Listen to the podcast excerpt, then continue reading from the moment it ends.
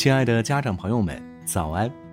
我是今天为您领读的志愿者文乐，每天清晨与您相约飞扬教育一起读书会，愿您拥有美好的一天。今天为您领读的书籍是《孩子，把你的手给我》，与孩子实现真正有效沟通的方式。今天为您分享的内容是：沟通，针对孩子的感受做出反应。而不是针对其行为。十二岁的本的妈妈讲述道：“昨天我下班回到家，还没来得及脱掉外衣，我的儿子本就从他的卧室里冲出来，开始向我抱怨他的老师。他布置的家庭作业太多了，我一年也做不完。我怎么可能在明天早上之前写完这首诗呢？我还有上个星期的一篇短文没有完成呢。”他今天朝我高声嚷嚷，他一定恨死我了。我马上失去冷静，冲他喊道：“我的老板和你的老师一样可恶，但是你听到我抱怨了吗？怪不得老师冲你喊，你从来不能按时完成家庭作业，你就是懒。不要再抱怨了，赶紧开始做作业，不然你一定会不及格。”你发完火之后发生了什么？我问道。他说：“我儿子怒气冲冲的上楼去了自己的房间，锁上门，不肯下来吃晚饭。”我问：“那么你感觉如何呢？”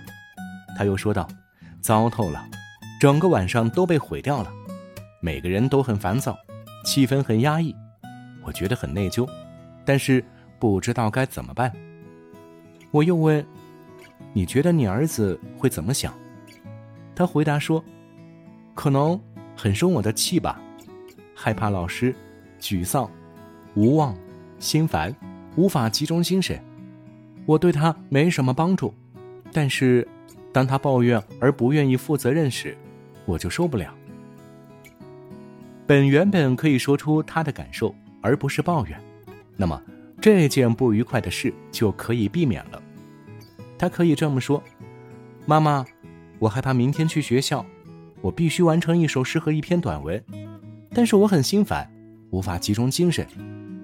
他的妈妈可以同情他的儿子，承认他的困境，他可以带着情感咕哝一声，然后说：“你担心明天早上之前写不完一首诗和一篇短文，怪不得你觉得着急呢。”但是，不幸的是，不管是我们，还是孩子，都没有养成。向对方敞开心扉的习惯，甚至我们常常不知道自己的感受以及如何去感受。当孩子遇到难题时，他们通常会很生气，然后把他们的窘迫迁怒于他人，而这常常激怒父母，然后父母就责怪孩子，说一些事后会觉得后悔的话，可问题还是没有得到解决。既然让孩子说出自己的感受很难，那么，如果父母能够学会倾听他们的愤怒的外表下所隐藏的担心、失望和无助，将会有着很大的帮助。父母不要只针对孩子的行为做出反应，而是要关注他们心烦意乱的情绪，帮助他们应付难题。只有当孩子的心情平静时，他们才能正确的思考。才能做出正确的举动。在上面这个例子中，正确的举动就是集中精神、集中注意力，能够听得进别人的话。这样想是不对的。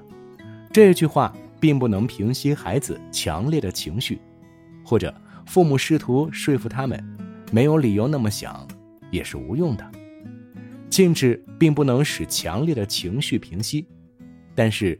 如果听他们说话的人接受他们的想法，并表示同情和理解，那么他们情绪的强烈程度就会减弱，身上锐利的尖刺就会消失。父母可以帮助孩子成为一个品质高洁的人，一个有着怜悯心、敢于承担责任和义务的人，一个有勇气、充满活力、正直的人。家长朋友们。我们明天再见。